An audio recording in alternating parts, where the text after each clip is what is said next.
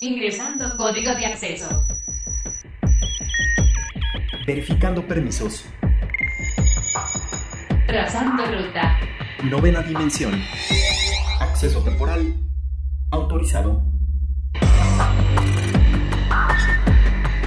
Abriendo portal en 5, 4, 3, 2, 1.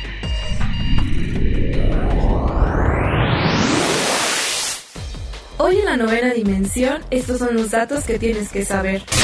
Far Cry 6, Alan Wake Remake, FIFA 2022, Worlds 2021, Copa Elite 6, caída de WhatsApp, Facebook e Instagram, webserie Boost Gamecast. Hola, ¿qué tal? Bienvenidos a la novena dimensión. Yo soy Carmen y me acompaña en cabina Ryuk. ¿Cómo estás, Ryuk? Hola, Car, ¿cómo estás? Muy bien, un placer saludarlos nuevamente. Recuerden que nos pueden escribir al hashtag novena dimensión o a nuestro Twitter que es arroba carpam13 Y arroba Ryuk1505. Portal Gamer. Y este mes de octubre lo empezamos con toda la actitud, con dos estrenos dentro del mundo de los videojuegos que pues bueno, ya falta nos hacía después del retraso de muchos de estos títulos al parecer en este 2021. Ya podemos ver un poco más de luz y un poco más de esperanza al final del túnel que nos deja ver títulos muy buenos y uno de los primeros que de hecho tuvimos la oportunidad aquí en la novena dimensión de tener el acceso anticipado a este es Far Cry 6. Uno de los nuevos títulos de Ubisoft por fin sale a la venta y pues bueno, ya está en manos de todos nosotros, Ryuk. Sí, una agradable sorpresa, Car, la verdad. Fueron muchos meses de espera desde que se anunció y vimos el primer avance en el Ubisoft Forward, donde pudimos darnos una idea de lo que iba a tratar este Far Cry 6. Por fin terminó la espera. Y la verdad, Car, las primeras impresiones después de que lo pudimos jugar, como bien comentas, en, en, en acceso anticipado, pues creo que son positivas, aunque cabe mencionar, eh, queridos gamers, que es un juego bastante violento y que no es recomendable para los peques. Así es, pues para empezar la temática de este juego habla sobre una dictadura en una isla llamada Yara y pues bueno, no ya entrando de lleno a esta situación, a un tema de esto, sabemos que es un juego que va a ser bastante complicado ya en cuanto a la narrativa y en cuanto a la historia, así que definitivamente no es un juego dedicado a los más pequeños de la casa. Sin embargo, la historia gira alrededor de este dictador que pues bueno, no tiene al pues a este país muy muy reprimido y con ciertas restricciones y pues bueno, parte de ello es ayudar como a la rebelión dentro de esto, ¿no? También algo que cabe destacar de este juego y que a mí me encanta es que te da la posibilidad de elegir con quién vas a jugar, ¿no? Al inicio del juego te da esta opción de si quieres jugar con Dani en la versión mujer o en la versión hombre, ahí tú lo puedes decidir y esto me encanta porque pues tú puedes elegir qué rol quieres tomar, ¿no? Y de esto también depende un poco como pues la forma en la que tú, tú te vas a ver en el juego, ¿no? Entonces creo que eso está bien y pues no sé, a mí me encanta que me den esa opción de, elegir. También pues bueno, dentro de, de, este título vamos a poder ver muchísimos personajes y mascotas, que creo que es algo muy destacado que tienen los juegos de Ubisoft, la posibilidad de tener un ayudante, pero de una forma un tanto diferente. Sí, un tanto diferente y bueno, la personalización, eh, sabemos que la mayoría de los gamers está encantado con chorizo, que así es como se llama, un perrito salchicha que pues ha sido el estandarte del juego, cara en redes sociales, todo mundo quiere eh, pues ya utilizar a Chorizo, todo mundo quiere jugar con este personaje, sin embargo tarda un poquito para que aparezca en el juego Chorizo, así que eh, vayan viendo ahí. Y también es muy, muy impresionante Car ver el tipo de, eh, de formato para poder eh, ensamblar nuevo armamento. A diferencia de otros juegos eh, bélicos o de otros shooters, aquí son, son armas que te tienes que ingeniar, ¿no? Con los tipos de material. Y son armas, vamos a decirlo así, hechizas. No es que te vayas a hacer un arma como tal de marca, por decirlo así, sino que como eres una rebelión, eres una resistencia, obviamente tienes que ser muy ingenioso, recolectar muchísimas piezas a lo largo de tu aventura y con eso pues vas a poder ir pues personalizando o eh, mejorando tu armamento. Sí, y es muy interesante cómo vas creando tú diferentes tipos de armas que bueno, el hecho de que sean hechizas o no creo que solamente es algo que le da el juego como una, un diferenciador a diferencia de otros títulos, pero realmente pues están inspirados en muchas de las armas que ya tenemos actualmente, ¿no? Lanzallamas, lanzacohetes, eh, metralletas, pistolas, etcétera, pero sí le dan un toque más eh, pues más urbano, ¿no? Como más descuidado y pues bueno, ¿no? Le dan ese diferenciador que te hace sentir realmente en una situación complicada. También las visiones, pues como les hemos comentado, son fuertes de, de ver porque pues también tratan muchos temas sociales, entonces creo que por un lado te pueden inspirar muchísimo, pero al mismo tiempo sí te pueden generar esta sensación como pues no sé, o sea, de no sé, es que no sé, yo tuve una sensación muy rara cuando lo estaba jugando, como que me encanta la historia, pero de pronto vería un poco más el contexto social y pues sí, se me hacía el nudito en la garganta, entonces como que al mismo tiempo jugaba este título como con más energía, con más coraje, no sé cómo explicarlo, y, y pues eso, ¿no? El primer, de hecho, personaje que vemos aparecer dentro de, de pues este videojuego o de las mascotas más bien es guapo. Chorizo sí un poquito que creo que era de los más esperados. Sin embargo, el primer acercamiento que tenemos es con guapo, que es este cocodrilo y que pues bueno, no es un un, pues un personaje muy útil al momento de atacar. Y también justamente hablando de esto, algo que a mí me gusta muchísimo del título es esta posibilidad que tienes tanto de atacar de forma sigilosa como de forma pues más escandalosa, ¿no? Como tirar a matar. Entonces creo que esto es algo que me gusta porque en lo personal yo juego un estilo más más de lleno, ¿no? Yo voy a tope a la batalla y pues bueno, hay quienes les gusta más en el modo sigiloso y creo que esto es algo que me gusta que fomente el juego y que tenga dentro de estas especificaciones. Cabe también mencionar que tiene tanto doblaje latino como pues la versión en inglés y que a mí en lo personal también algo que me gustó muchísimo del título en inglés es que las voces se nota que no son de habla, pues esta habla nativa, ¿no? Que no son de eh, pues sí, que habla en inglés nativamente, entonces creo que esto le da un toque al juego. Sin embargo, pues si tenemos el, doblaje latino, creo que lo va a, aterrizar muchísimo mejor porque la idea, o al parecer esa sensación, que pues son latinos, entonces creo que este doblaje también es bastante interesante y que bueno, le aporta muchísimo al juego. Y hablando de doblaje, Car también, otro de los estrenos que tuvimos en esta semana, es el remaster de un juego que ya había salido hace unos cuantos años, que es el de Alan Wake. Un juego de thriller, de, de, varias, eh, pues de mucho misterio. Y cabe mencionar, ahorita que dices el doblaje, Car, porque eh, la voz del personaje principal es nada más y nada menos que nuestro queridísimo René García, que para quien no sepa quién es, es la voz de Vegeta. Y queda perfectamente la narrativa de este videojuego, la aventura, la narración, Car. Y es un juego bastante extraño porque no sabes realmente cuál es la realidad desde que empieza el videojuego. Entonces, eh, tú eres un escritor, vas narrando tu historia y bueno, te vas metiendo de lleno, pero de repente cuando llegas y parece que ya terminaste la misión, resulta que no sabes si fue real o no lo que viviste porque apareces de repente en otro lado. Así es, este remake de Alan Wake pues ya tenía sus años, ya lo volvieron a sacar y justamente algo que tal vez a mí no me encanta de los remakes es que de pronto se siente, ¿no? Que son un poco más de antaño. Sin embargo, pues bueno, si ustedes no tuvieron la oportunidad de jugarlo, pues ya está aquí de vuelta para aquellos nostálgicos que quieren ver esta nueva versión. A mí en lo personal la jugabilidad pues no sé, si la sentí un poco vintage, un poco eh, pues más de antaño, o sea, como más viejita y eso es lo que me estaba causando un tanto de conflicto al momento de jugarlo. Sin embargo, la narrativa, la historia y todo este contexto eh, lleno de misterio, de terror y de pues ciertos aspectos que te, te involucran dentro del videojuego, la verdad es que a mí me encantan. También cabe mencionar que el diseño de audio está bastante bien porque si tú lo tienes en estéreo lo puedes disfrutar de una manera bastante buena porque puedes escuchar pues estas voces como de estos espíritus zombies por ahí andando. Sin embargo, si puedes activar el 7.1, la verdad es que es escuchas casi que 360 grados este audio y pues bueno, ¿no? Como que te sumerge más en el juego. Sin embargo, pues bueno, yo creo que lo que cabe destacar o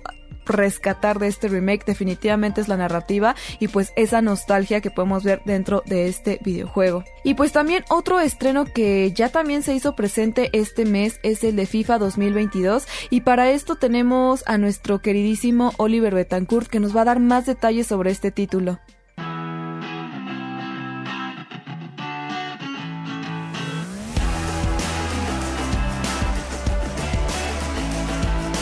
¿Qué tal amigos de la novena dimensión? Yo soy Oliver Betancourt, conocido en el borde exterior como Oli One. Además de Star Wars, soy fan de Calabozos y Dragones, algunos cómics y los videojuegos. También soy fan del deporte y soy miembro de Crack 99 de esta misma estación. Hablando de deportes, hoy es momento de hablar de FIFA 22, el clásico de EA Sports de todos los años. Se preguntarán si vale la pena y mi respuesta es que sí. Yo suelo ser el primer crítico cuando FIFA no parece mejorar, pero este año el Hypermotion logró hacerlo sentir muy diferente. Hypermotion es una tecnología que lleva tres años en desarrollo e involucra un algoritmo machine learning y un proceso de adaptación a través del que el estudio pudo generar nuevas animaciones y comportamientos a partir de datos recopilados en un partido en España. El resultado es una experiencia nueva en la que los equipos funcionan más como un bloque y los movimientos se sienten más naturales. Vencer una defensa bien escalonada ahora es un reto mayor y defender tu propia área también, porque ambos lados de la inteligencia artificial trabajan mejor en equipo. Además de esto, el balón tiene una mejor física, los porteros son más precisos, hay una mejor estética y la implementación del sprint explosivo te ayudará a dejar atrás a los defensores más pesados. Por el lado de los modos de juego, FIFA Ultimate Team sigue siendo el reino de las microtransacciones y tiene cambios mínimos. Volta ahora no tiene historia y cuenta con Volta Arcade, donde podrás jugar varios minijuegos como Foot Tennis o quemados con amigos en línea. El modo carrera ahora tiene un sistema de progresión más tipo RPG con un árbol de habilidades y objetivos por partido para ganarte un puesto titular y llegar al estrellato. Además podrás crear un club, su escudo, uniforme,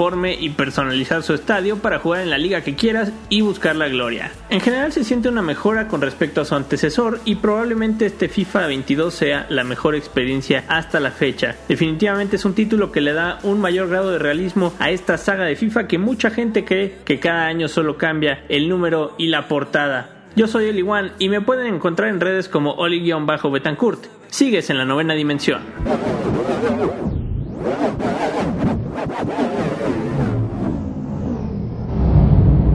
Me robo esta transmisión para darles excelentes noticias. Hola terrícolas, ¿cómo están? Yo soy Roberto, uno de los aliens de Cápsula Geek. Y antes que nada quiero agradecerle a Cari Río por esta muy agradable bienvenida en su nave. Me encanta pasarme por acá, pero hoy vengo extra emocionado. Yo sé que soy un alien y a lo mejor aún en mi voz no entiendan muy bien mi emoción, pero les prometo que he estado aprendiendo de sus prácticas humanas porque les tengo un notición o no. Y es que se ha anunciado, nos ha llegado la frecuencia de la noticia de que el último personaje de Super Smash Bros. Ultimate ha sido revelado. Y es nada más y nada menos que... Sora. Sora, este personaje increíble que muchos fans querían ya desde hace bastante tiempo, estaba entre los más deseados para llegar al videojuego de la famosísima saga de Kingdom Hearts, perteneciente a Square Enix como también a Disney, llega a el juego. Este 18 de octubre vamos a poder jugar como él. Y bueno, es nada más y nada menos que el último personaje que se unirá al roster de jugadores de este increíble título. La verdad, yo estoy muy contento con la noticia. Creo que es difícil que todo el mundo esté feliz, o sea, no importa qué personaje fuera, no importa que fuera Jones y de Fortnite, no importa que fuera Master Chief, iba a haber gente decepcionada.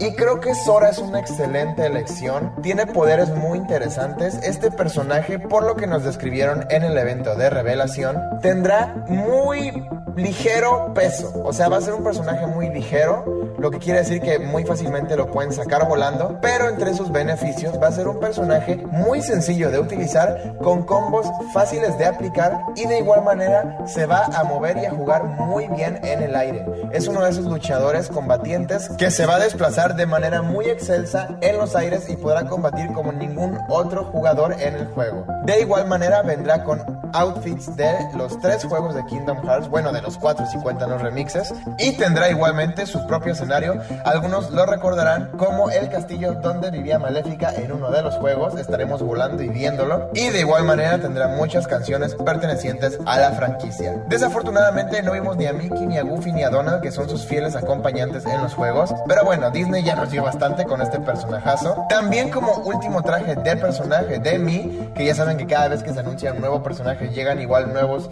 trajes para los Mis, se encuentra el Doomguy de la excelente franquicia de Bethesda de Doom. Bueno, obviamente, este traje de Mi va a ser de los Gunners, es decir, de pistolas, y está padrísimo el diseño que le hicieron. Qué bueno que se une, tal vez no como un personaje al 100%, pero de verdad, si ven las características del traje es casi igualito y por un precio muy accesible. Así que recuerden que después del 18 de octubre ya podrán jugar la más importante actualización de Super Smash Bros. Ultimate, pues es básicamente la última que meterá contenido al juego. Estoy bien impactado. Muchas gracias, terrícolas, por escuchar esta transmisión. Les tengo una muy importante misión y es que si les encanta estar al tanto de las mejores noticias de videojuegos, series y películas, no olviden que nos tienen que seguir. Estamos como arroba cápsula geek MX en Twitter, Instagram y en TikTok y en YouTube donde se pueden suscribir. Esto nos ayuda muchísimo para seguir trayéndoles este contenido increíble solo a ustedes. Yo me despido, pero lo más importante de todo es...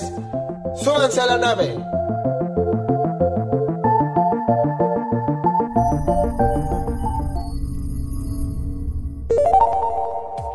La Worlds 2021 ya dio inicio, que es este torneo dedicado a League of Legends, donde pues varios países del mundo de League of Legends se reúnen para competir ahora sí que por el título al mejor postor de este juego. Y pues bueno, teníamos a dos grandes estelares representantes de Latinoamérica, que era Infinity Esports por parte de Latinoamérica, y por otro lado teníamos a otro que pues bueno, Brasil sabemos que es ahí un híbrido entre que entra y no entra en la TAM, porque pues como que si fuera casi casi que Brasil estuviera en otro estado, pero para representar a Brasil teníamos a Red Canids, que bueno, eran como nuestros grandes gallos y sin embargo no les fue tan bien dentro de este torneo. Así es, Car. Eh, ya para esta fecha sabemos que el equipo de Infinity está fuera del torneo, ya que desgraciadamente no pudo ganar ninguna de sus partidas. Y, y bueno, ¿no? Y esto nos pone sobre la mesa lo que platicábamos hace algunos programas con Alan Q, ¿no? Lo que platicábamos en cuanto a que sí ha habido un gran despunte en el nivel de esports eh, en la región, en, Latinoamérica. Sin embargo, falta mucho, mucho trabajo, porque como bien nos lo recordó eh, Alan Q, eh, sabemos que la región a nivel League of Legends, sabemos que es, está en el último lugar de, a nivel mundial. Y bueno, aquí nos dimos cuenta por qué, ¿no? Eh, nos dimos cuenta que al momento de que del torneo de la LLA que ganó Infinity, pues se le hacían bastante fácil tal vez los, eh, los las partidas, ganar y tal vez incluso arrasar en algunas partidas, Car, pero ya saliendo a un mundial y enfrentarte contra las grandes potencias, pues cambia muchísimo. Claro, y por ejemplo, de hecho pudimos ver que los equipos asiáticos eran los que estaban arrasando y creo que ha sido los que se han llevado los vítores más grandes dentro de este torneo por la calidad y la forma de juego que traen, ¿no? Están arrasando con los jugadores a comparación de lo que podemos ver de otros equipos. Como mencionas, cuando hemos visto un Infinity dentro de las ligas de la TAM, los hemos visto arrasar con muchos equipos, hemos visto partidas muy buenas, sin embargo, al momento de salir, nos damos cuenta que tiene varios aspectos o áreas de oportunidad que mejorar en el equipo y que pues justamente está un tanto desequilibrado, ¿no? Y es lo que hemos platicado muchas veces, como un equipo tan grande como Infinity de pronto arrasa, pasa una temporada y vuelve a arrasar y vuelve a pasar otra temporada y vuelve a arrasar y cómo es que no hay equipos que crezcan, ¿no? Pues es un poco esta disparidad que hay dentro de los equipos y dentro de los esports que pues se debe mediar porque pues la verdad es que sí se nota una gran diferencia a comparación de los asiáticos, ¿no? Podemos ver equipos asiáticos que de pronto llegan a la final, pero de pronto llega uno mejor que le hace competencia y lo desbanca y el otro año es otro diferente y podemos ver un poco más esta competitividad. Sin embargo, lo que es la TAM nos damos cuenta que no es así. Así es, y aquí hay un punto que tal vez me pueda llegar a preocupar, Cari, creo que es interesante traerlo aquí sobre la mesa, que es que a raíz de esto, muchos equipos quieran empezar a traer tal vez más jugadores eh, no decir extranjeros, sino más bien de otras regiones, para tal vez fortalecer el nivel. Sabemos y vimos que hay varios equipos como R7 que ya incluso traen a dos jugadores coreanos y que empiezan a traer también pues entrenadores o head coach que son de otras regiones. ¿Esto qué tan positivo va a ser tal vez para el jugador eh, latinoamericano? Hablando de nuestra región, Chile, eh, Argentina, Colombia, Ecuador, obviamente México y, y toda la región lo, lo, que engloba. Menos Brasil porque no es la TAM. Exactamente. eh, ¿Qué tan positivo puede ser esto? Obviamente puede fortalecer muchísimo, claro que sí, traer a jugadores de este nivel. Sin embargo, creo que también ahí podríamos empezar a, a descuidar un poco también el producto de la región, ¿no? Hablando de producto a los jugadores que sabemos que hay muchísimos. Yo creo que más que eso, esperemos que no se caiga eh, en esa situación. Yo creo que más bien es empezar a reformar y lo que siempre hemos platicado aquí en la novena dimensión, Car, que es que realmente ya se tome en serio que una federación, no que tome el control, sino que se haga cargo bien de la profesionalización de los esports en Latinoamérica, que creo que ya hace mucha falta profesionalizar los esports. Claro, y es que también justamente lo comentas. De hecho, también hemos platicado mucho al respecto sobre si los esports eh, son un son un deporte o no lo son, porque también está un poco ese debate, ¿no? Independientemente si lo son o no, y tomando un poco como ejemplo quizás el fútbol o cualquier otro tipo de deporte, también sería un tanto extraño que, por ejemplo, no empiecen a traer jugadores de otros países y en torneos como estos donde pues representas a una región o a un país y que de pronto quizás todos estos jugadores comiencen a ser extranjeros y que uno solo sea de la región o que incluso se pueda dar de que no hay nadie, pues creo que es importante poner reglas establecidas, ¿no? Decir, ¿sabes qué? Para este tipo de torneos tienes que tener mínimo tres integrantes de la región y dos si quieres extranjeros, ¿no? Porque de pronto siento que se va a poder desequilibrar y en algún punto sería, no sé, por decir algo, va la TAM, pero ninguno es de la TAM, ¿no? Creo que pues van como representando, que no digo que esté mal, pero a veces como que sí hay que hacer uh -huh. esa como forma de identidad y de pertenencia a un lugar y que y ser coherentes, ¿no? Creo que es eso importante. No estoy diciendo que sea así, pero creo que también deberían ser esas reglas claras también para la audiencia y para todos nosotros, así como son las reglas del fútbol, de básquetbol, de que incluso los mismos, eh, los mismos comentaristas comentan al momento para la audiencia que no es precisamente muy conocedora del tema, de pronto hacen como hincapié en algunas reglas que quizás no son muy conocidas, ¿no? También eso por el lado del casteo creo que estaría muy bien implementar, no dar por hecho que todas las personas que están viendo la transmisión conocen al 100% el juego y saben exactamente de qué va, porque muchas de ellas no lo son. O sea, en efecto sí hay muchas de estas personas que sí saben de qué va el juego, sí saben del torneo, lo han seguido por años, pero hay mucha nueva audiencia que se está incorporando a esto, que le interesan los torneos, que quieren saber más al respecto, pero siento que sí le falta más visibilidad en varios aspectos. Sí, el conocimiento, ¿no? Abrir, eh, que deje de ser un deporte de nicho, de una cierta comunidad pequeña. Debe de empezarse a abrir mucho más para que realmente podamos tener más y mejores. Punto número uno, seguidores. También para que las empresas, porque hay que decirlo, que las empresas inviertan en un buen contenido, porque sabemos que hemos sido testigos de algunas transmisiones que no son muy agradables en el aspecto de que hay muchísimas fallas técnicas. Obviamente como buena eh, buen deporte que va tal vez empezando, obviamente puede haber este tipo de fallas. Sin embargo, eh, una tras otra, una tras otra, también creo que ahí, desde ahí debe de venir esta profesionalización. Y también algo que me preocupa, Car, es lo que, lo que comentas de como en el fútbol o en otros deportes que se tienen reglas de, de jugadores tal vez de otras ligas o de otros países. Eso también me pone a pensar, porque si te empiezas a traer jugadores, ¿realmente te estás trayendo buenos jugadores o son los que realmente no tienen cupo en esos países y por eso están buscando claro. un escaparate. Claro, como en el fútbol llega a suceder, ¿no? Eso es. es. como exactamente esos mismos puntos que se han venido estableciendo dentro de los esports y que está bien implementar y conocer, ¿no? Entonces en esta liga hemos visto muy buenos aciertos, sin embargo ya nos quedamos sin representante básicamente. Nuestro primer gallo pues era Infinity representando a la TAM y pues yo creo que el segundo a pesar de que Brasil no está dentro de la TAM y yo no entiendo por qué, como que no comprendo entonces en qué continente está. Es por cuestión del idioma, acá. No, yo lo comprendo, lo entiendo, pero es por ejemplo Europa. Poner un ejemplo muy burdo. En Europa también está España, está Francia y está Holanda. Entonces, Francia no es europeo, Portugal incluso hablan portugués, entonces Portugal no es europeo, ¿sabes? Como que yo entiendo muy bien lo del idioma, entiendo que es portugués, pero por otro lado, pues al final de cuentas está dentro del continente americano, o sea, dentro de Latinoamérica, entonces pues bueno, por ahí a mí me surgen esas confusiones de la TAM, no la TAM, sin embargo, pues era nuestro segundo gallo y pues bueno, ya también está fuera este equipo brasileño. Así es, Cari, bueno, hay mucho trabajo. Obviamente hay que abrir más espacios como aquí la novena dimensión para que se pueda ir pues fomentando mucho más esta forma de deporte y también yo creo que va mucho en el aspecto cultural. Estaría muy bien tener un acercamiento con los padres de familia y decir, hey, esto también es una profesión seria, esto también es un deporte serio y esto también es una forma de vivir eh, bastante eh, remunerada y muy bien eh, lograda. Claro, que hay que entender que esto le está en crecimiento y donde pues realmente también es un volado como cualquier deporte, pues bueno, creo que también hay que tomar, eh, pues cierto, tomarlo con pincitas, ¿no? No tomarlo tan a la ligera, sin embargo, pues mencionar que sí es importante y que pues sí se puede apoyar, o sea, aquí están los resultados y pues bueno, ya seguiremos más de cerca el World 2021 porque la verdad es que aunque ya no tenemos nuestros gallos dentro de este torneo, hay muy buenos equipos y la batalla se está poniendo muy reñida, así que pues lo seguiremos muy de cerca.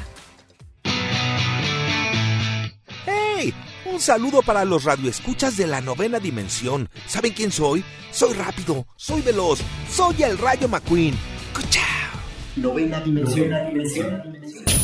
Circuitos y transistores. Y amigos de la novena dimensión, estoy muy feliz el día de hoy porque tenemos a un invitado especial que ya había estado con nosotros tiempo atrás aquí en la novena dimensión para platicarnos un poco sobre seguridad. Y el día de hoy eh, tenemos aquí a Paul Aguilar, quien es coordinador del área digital de Social TIC y pues viene a platicarnos un poco al respecto de todo lo que está sucediendo tanto en redes sociales y en este mundo que nos tiene un poco eh, pues preocupados. Ustedes recordarán que hace unos días eh, pues tanto tanto WhatsApp como Facebook e Instagram sufrieron, una caída y pues que recientemente también Twitch tuvo por ahí ciertos detalles que pues vamos a platicar y desmentir el día de hoy. Pues Paul, bienvenido a la novena dimensión, ¿cómo estás? Un gusto Carmen de estar aquí de nuevo con ustedes, listo para responder sus dudas. Súper. Pues Paul, primero que nada, platícanos un poco qué fue en realidad lo que sucedió con estas tres redes sociales que pues bueno, ya sabemos que también forman parte de toda esta biblioteca o de este monopolio que está gestionando Facebook. Sí, pues en principio se hablaba de que Facebook había sido apagado o que estaba caído. Eh, la realidad fue un poco distinta. Lo que sucedió es, imaginemos que Internet es como una gran ciudad o como un espacio interconectado pues específicamente el espacio donde está Facebook, pensando que Facebook, eh, WhatsApp, Instagram es una ciudad, pues esa ciudad seguía existiendo ahí, pero todas las carreteras que nos llevaban a ella desaparecieron, de tal modo que no se podía llegar. Entonces, eh, por ejemplo, estos servicios seguían activos, pero no estaban conectados al resto de Internet. Los caminos habituales por donde nos conectamos ya no existían, habían sido eliminados, de tal modo que pues parecía que habían desaparecido. Y de hecho yo vi por ahí que, bueno, no sé, hay que también desmentir todo esto porque de pronto surge demasiada información que nos puede llegar a preocupar, a consternar y decir, oye, pues hay mucha información dentro de estas plataformas nuestra que podría ser filtrada o, etcétera, ¿no? Que se puede ir por todos lados.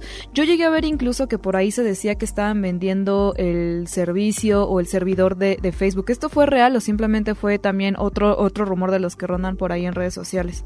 Este fue otro rumor lo que pasó específicamente con Facebook y toda su infraestructura es que estaban aplicando una actualización interna y al aplicar esa actualización esta estaba errónea y se fue propagando hacia afuera. De tal modo que hubo un momento en el que incluso internamente la gente de Facebook no podía conectarse a los servidores o a las herramientas internas.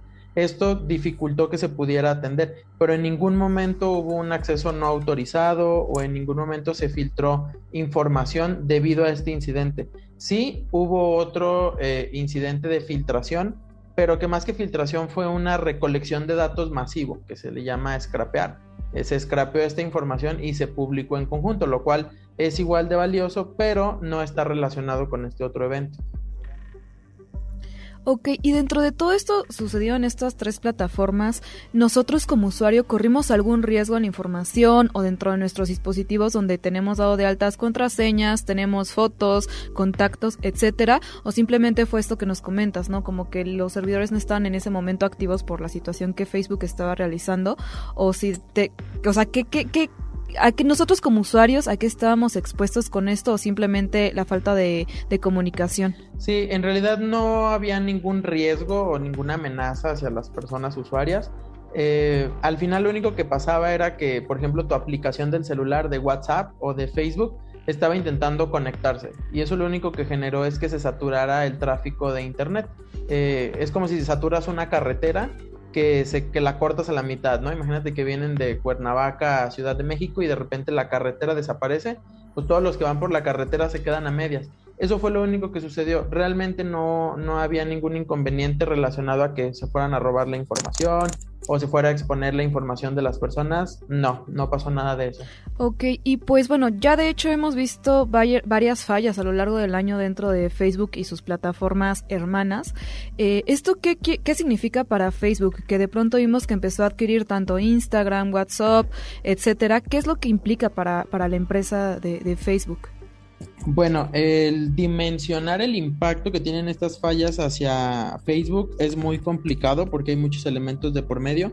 Lo que sí es que nos puede hablar un poquito de que pues no se está llevando una gestión adecuada. Internamente, como tú bien mencionas, ya ha habido distintos incidentes. En este caso fue uno técnico de configuración, pero en otros casos sí ha habido incidentes de seguridad y esto debido a las malas prácticas que se sabe o se menciona que existen dentro de Facebook. Desde el hecho de que sí, ha habido momentos en los que se han filtrado contraseñas porque la información se maneja en texto plano y no con, con estándares de seguridad, hasta esto que estamos viendo, ¿no? Que es una configuración que lamentablemente les pasó a ellos, pero preguntémonos, ¿por qué a ellos y por qué no a otra empresa, siendo que existen otras de un tamaño igual o más grande? Entonces esto nos deja pensando en cómo es que internamente gestionan su tecnología y si lo están haciendo de la manera adecuada. Y esto se puede extrapolar al ámbito de la privacidad, de la seguridad, de gestión de la información. Entonces es, una pregunta completamente válida. Claro, y es que también hemos visto que Facebook se ha visto involucrado en todo este tipo de rumores y pues ahora sí que de voz en voz se han pasado ciertos detalles al respecto de esto sobre la seguridad, ¿no? Creo que es un punto muy importante a tomar en cuenta y donde Facebook tiene que pues que realmente ponerse las pidas para ya sea darnos una explicación o realmente pues mejorar sus, sus servicios de seguridad. Por otro lado también tenemos que Twitch eh, recientemente también sufrió por ahí algo que se decía que era un ataque, que era un hack todo el mundo entró en pánico, que cambien sus contraseñas, etcétera. Pero también en Twitch sabemos que hay mucha desinformación. ¿Qué fue lo que pasó realmente con Twitch? Claro, en este caso lo de Twitch, aquí sí fue un acceso no autorizado a información. Ahora, esta información es más el código fuente de la plataforma. Eh, ¿A qué me refiero? Pues el cómo está construida, los planos de cómo se construye Twitch. Entonces aquí sí hay una sospecha de que hubo algunos usuarios y contraseñas filtrados.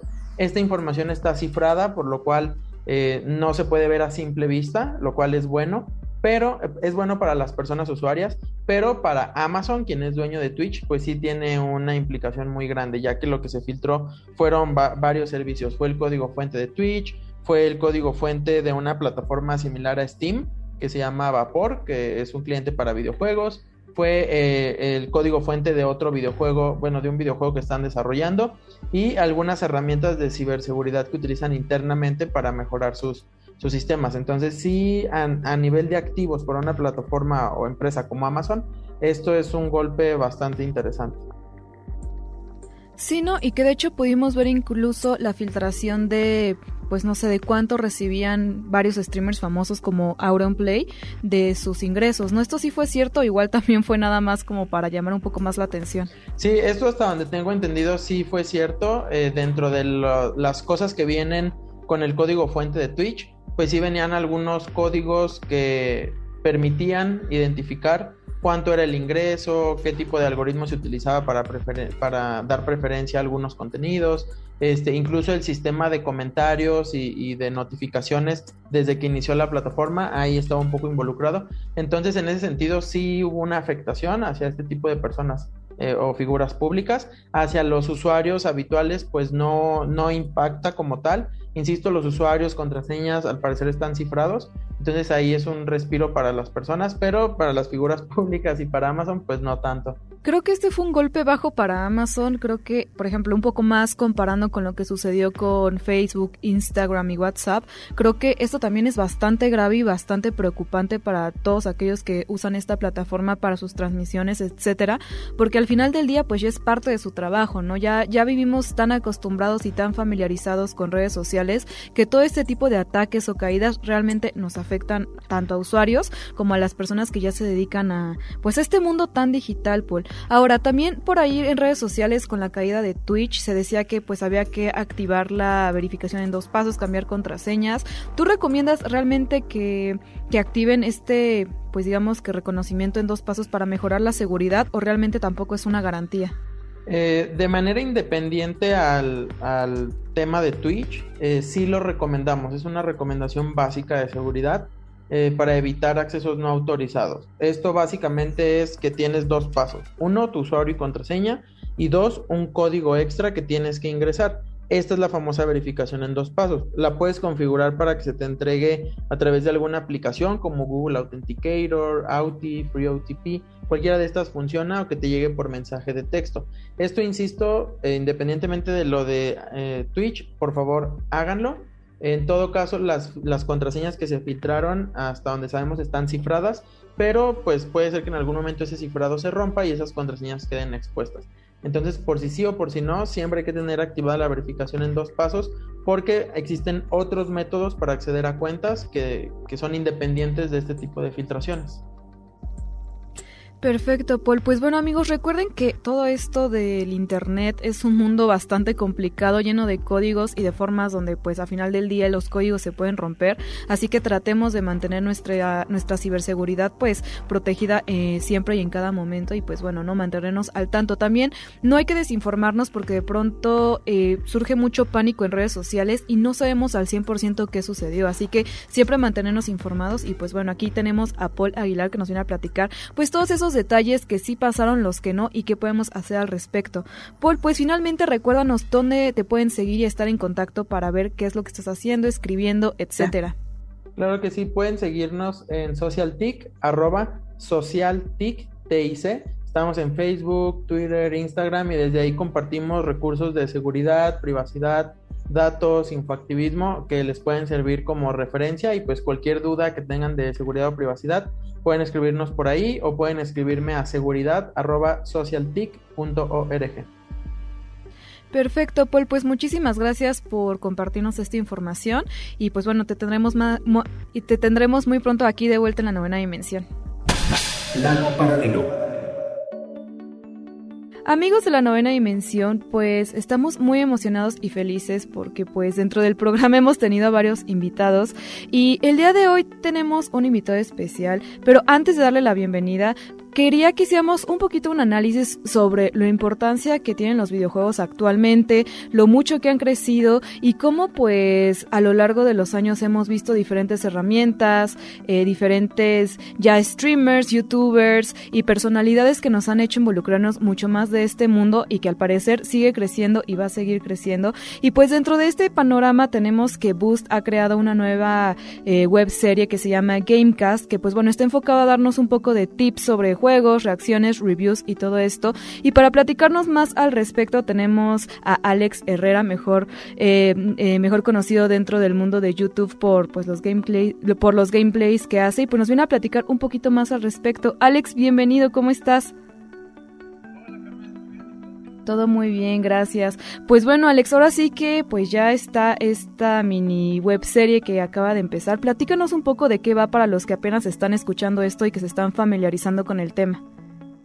Pues mira, eh, nuestro show se llama Boost Gamecast. Eh, es una serie de cápsulas. Aún no estoy seguro si le podemos decir cápsulas o episodios, eh, donde pues les estamos platicando todo acerca de mayormente del universo Warner, ¿no? Directo en su casa, pero más enfocados en el mundo gaming, porque pues Warner está metido desde los ochentas en el universo de los videojuegos Y en esta, en, este, en esta serie es donde estamos platicando acerca de tips, eh, consejos, eh, hablar sobre ciertos juegos que les recomendamos.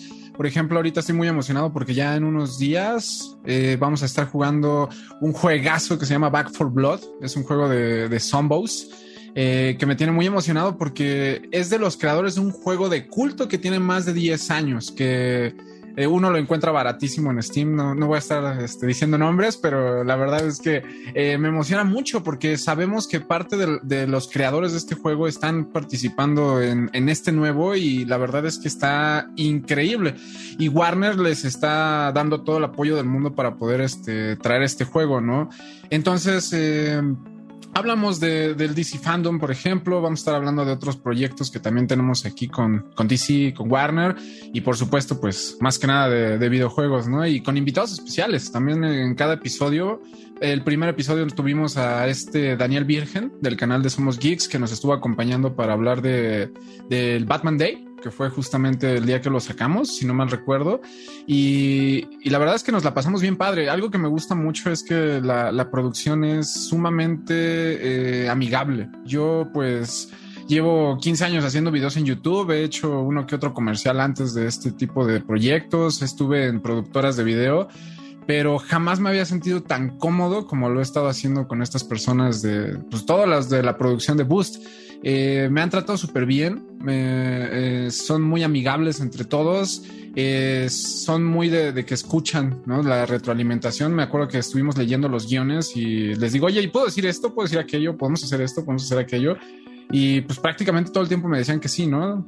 Y, y es algo que me gusta porque tanto me dan ideas como yo les doy ideas y vamos trabajando en conjunto hasta con los invitados. Súper, Alex. Oye, y poniéndote un poco en retrospectiva, desde, me imagino que desde pequeño tú juegas videojuegos. Tú, así en algún momento desde que eras niño o joven, tú dijiste como de, oye, quizás ya eh, conforme pasen los años voy a poder dedicarme a esto, o sea, voy a poder di dirigir mi, como mi profesión adentro del gaming, ya sea para una serie, para los streams o algo, ¿tú realmente llegaste a dimensionar eso? ¿O, ahorita lo estás viviendo y dices, wow, o es muy padre cómo han crecido los videojuegos?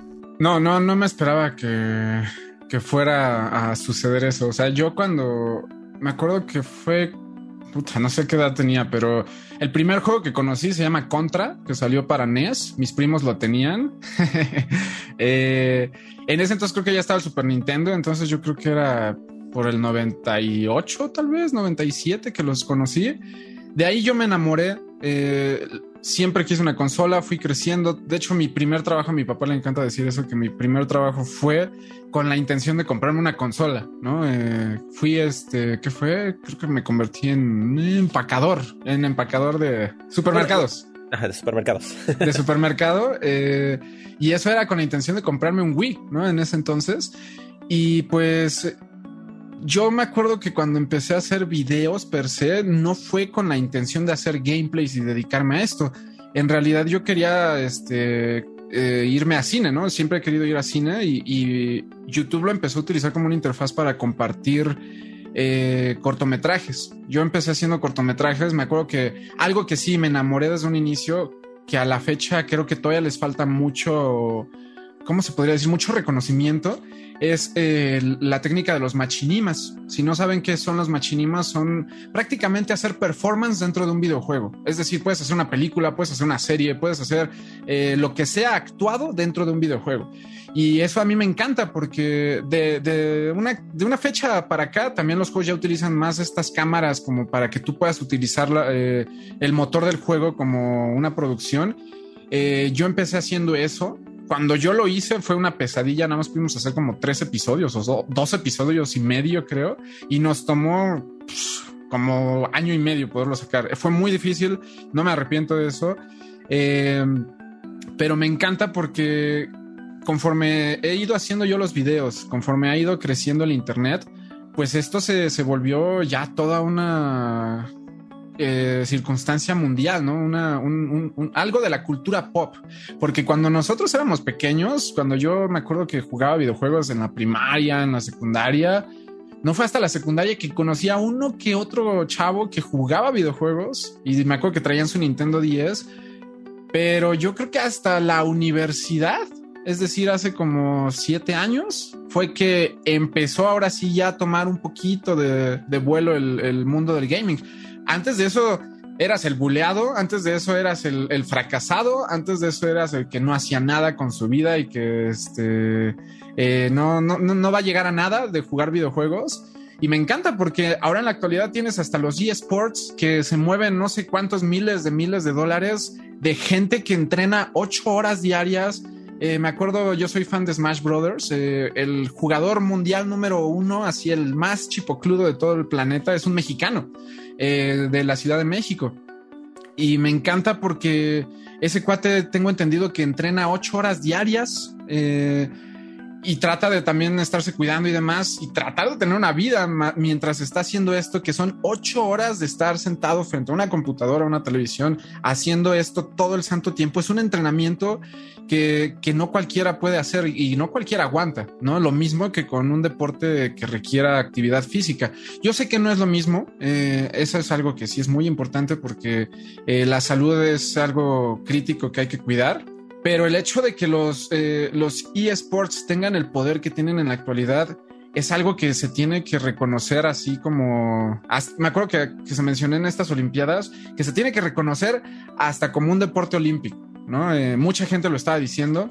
Yo la verdad es que todavía no sé qué pensar sobre eso, pero sí lo apoyaría. Imagínate, ya que puedas llegar así a un estadio con cientos de personas porque llegas con tu control a jugar un videojuego con reconocimiento mundial. Ese es un sueño que yo jamás pensé tener, ¿no? Eso es un sueño que jamás pensé que se fuera a lograr. Y en la actualidad me encanta que ahora ya no somos esos nerds, ya no somos esos este, casi casi fracasados, ahora somos los chicos cool, ¿no? Es, es, algo muy, eh, muy eh, divertido, muy controversial y es algo así como de, vean, se los dije, se los dije, nosotros los gamers teníamos la visión del futuro, así es como, como les digo. Eh, y pues ahora ver cómo ha crecido desde mi perspectiva eh, este apoyo que yo he recibido, por ejemplo, de, Warner Media, de Warner Bros. Games eh, y de la mano de Boost, para poder hacer una producción así de grande, creo que es porque de verdad sabemos que, hay un gran futuro en esta industria, ¿no? Y no, no, nada más como explotación, digamos, económica. De verdad es una cosa muy bonita eh, los videojuegos. Los videojuegos a mí me cambiaron la vida. Eh, espero no haberme debrayado mucho con esa respuesta. No, al contrario, súper bien, Alex. Y justo como lo comentas, antes siento que se tenía un concepto diferente de los videojuegos, como un poco más opaco, más encerrado. Y hoy en día, pues ya tenemos más visibilidad, ¿no? De que no solo son quien desarrolla el videojuego y quien lo juega, sino que hay guionistas, hay escritores, diseñadores, artistas. O sea, hay todo un mundo que involucra, bueno, que está involucrado dentro de los videojuegos y que ya hay un parámetro mucho más amplio de profesiones, ¿no? Como lo mencionabas, los esports también es parte fundamental y de personas que se están, pues, eh, profesionalizando dentro de este mundo. Pero pues bueno, Alex, ya sabes que los tiempos de radio son rapidísimos, muy injustos. Antes de irnos, platícanos para todos aquellos interesados que quieran pues pues sintonizar y ver estos capítulos en los que estás trabajando de Boost Gamecast, dónde lo pueden hacer y también dónde te pueden seguir para estar al tanto de toda tu trayectoria y todos los gameplays que estás haciendo. Bueno, pues para encontrar el show de Boost Gamecast eh, pueden entrar a Warner Channel eh, Latinoamérica en YouTube, ahí lo pueden encontrar, o si no seguir a Warner en sus redes sociales, ahí estamos promocionando este, este show. Eh, también con Warner Play Latino, Warner Bros. Games, pueden encontrarlo, igual con Boost. O sea, si siguen a cualquiera de estas tres redes, van a poderlo encontrar. A mí me pueden encontrar como Red Shock Inc. Shock es como de electricidad y Inc. es como Incorporated, porque luego creen que es como de mancha. Eh, y ahí me pueden encontrar igual en todas las redes sociales, en YouTube. Ahí andamos este, echándole muchas ganitas, todos los píxeles del mundo. Perfecto, Alex. Pues muchísimas gracias por venir aquí a la novena dimensión. Muchísimo éxito y pues bueno, vamos a seguir pendientes de este gran proyecto. Muchas gracias. Y pues bueno, si no les es suficiente esta webserie de Gamecast, pues recordemos que también los aliens de Cápsula Geek nos tienen la recomendación semanal de anime, así que escuchemos qué nos traen el día de hoy.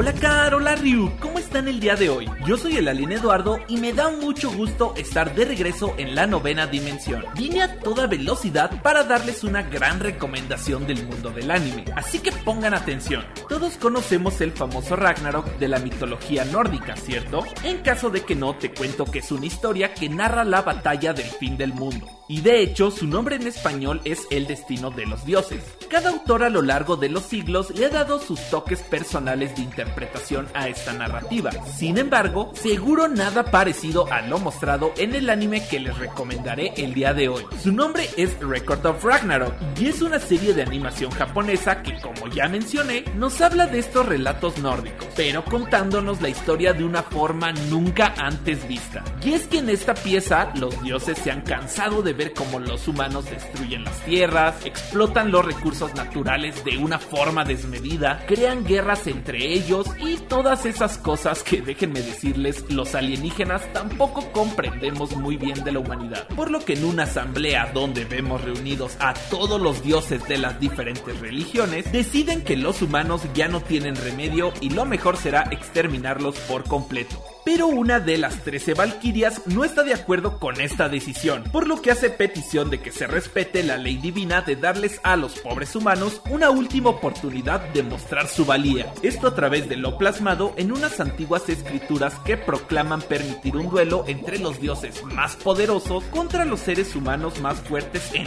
toda la historia. Esto se llevaría en encuentros uno contra uno hasta que uno de los dos bandos lograra ganar 7 de 13 rondas. Si los dioses ganan, sería el fin de la humanidad, mientras que si los guerreros de la Tierra triunfan, todo volvería a la normalidad y así la humanidad ganaría la bendición de los dioses.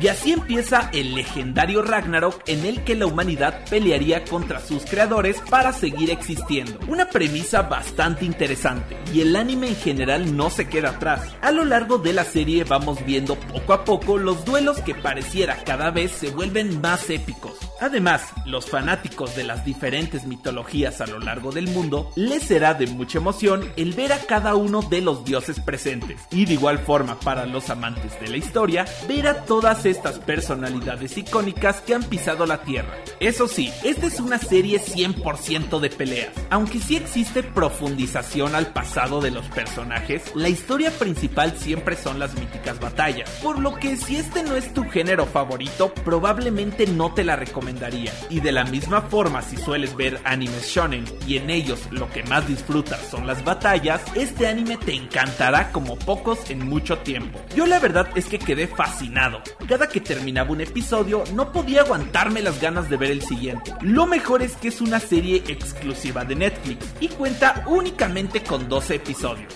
ya con una segunda temporada confirmada. Así que si todo esto te resultó interesante, no olvides ver Record of Ragnarok y contarnos qué te pareció. Puedes comunicarte con nosotros a través del hashtag Novena Dimensión en Twitter o en nuestra página arroba Geek MX. También estamos en TikTok. Nos puedes encontrar como Cápsula Geek. Carryuk, muchas gracias por la invitación. Espero volver muy pronto. Hasta la próxima.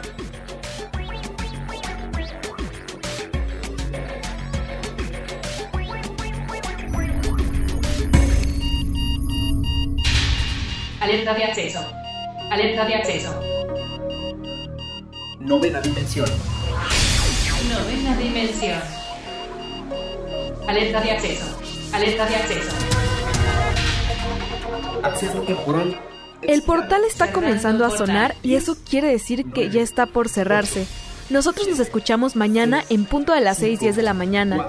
Bye. 3, 2, 1. Cerrando portal. Novena dimensión. Novena dimensión.